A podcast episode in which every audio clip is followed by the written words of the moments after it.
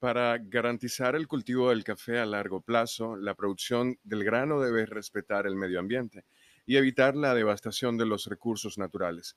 Además, los productores deben tener acceso a financiamiento, asistencia técnica y un buen mercado para su producto, con el fin de obtener ingresos suficientes para vivir. Esas prácticas son las que plantea el café sostenible.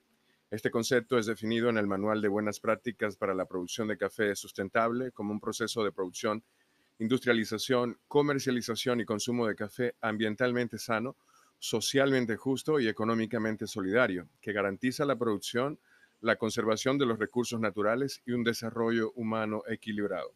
La Organización de las Naciones Unidas para la Alimentación y la Agricultura, FAO, amplía esta idea al señalar que toda agricultura sostenible garantiza la seguridad alimentaria y promueve ecosistemas con una gestión sostenible de la tierra, el agua y los recursos naturales.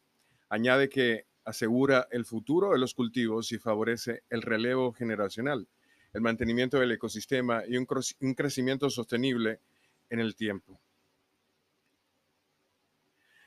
Cada vez son más los retos ambientales y sociales que enfrentan los productores. Por un lado, los inestables climas derivados del calentamiento global afectan sus cultivos.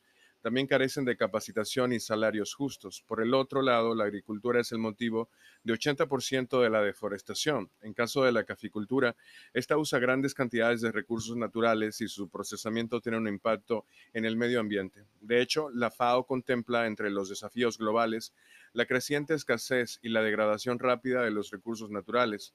Hoy, una tercera parte de la tierra agrícola está degradada y la demanda de alimentos se disparará tomando en cuenta a las 9 mil millones de personas que se estima poblarán el planeta en 2050. El café sostenible promueve prácticas para mejorar la calidad del producto. Al mismo tiempo, exige respeto por el medio ambiente, un comercio justo y mejoras en los medios de vida de los productores, a través de la creación de un producto de calidad, por ejemplo, el café especialidad producido bajo estrictos controles de calidad, con atributos sensoriales que se perciben en la taza final, es un proceso de producción acorde a las normas de certificación orgánica y sustentable.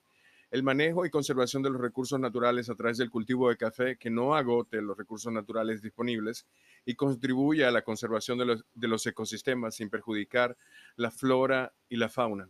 El café bajo sombra, por ejemplo, favorece la creación de hábitats para la infinidad de animales y vegetales y contribuye a la reducción de la emisión de gases de efecto invernadero. Por último, el café sostenible provoca mejoras económicas y comercio justo. Los productores que cumplen con las metas ambientales y crean café de calidad para competir, eficazmente con otros participantes del mercado logran precios que cubren sus costos de producción y que les permiten ganar un margen comercial aceptable. Todo esto es café sostenible.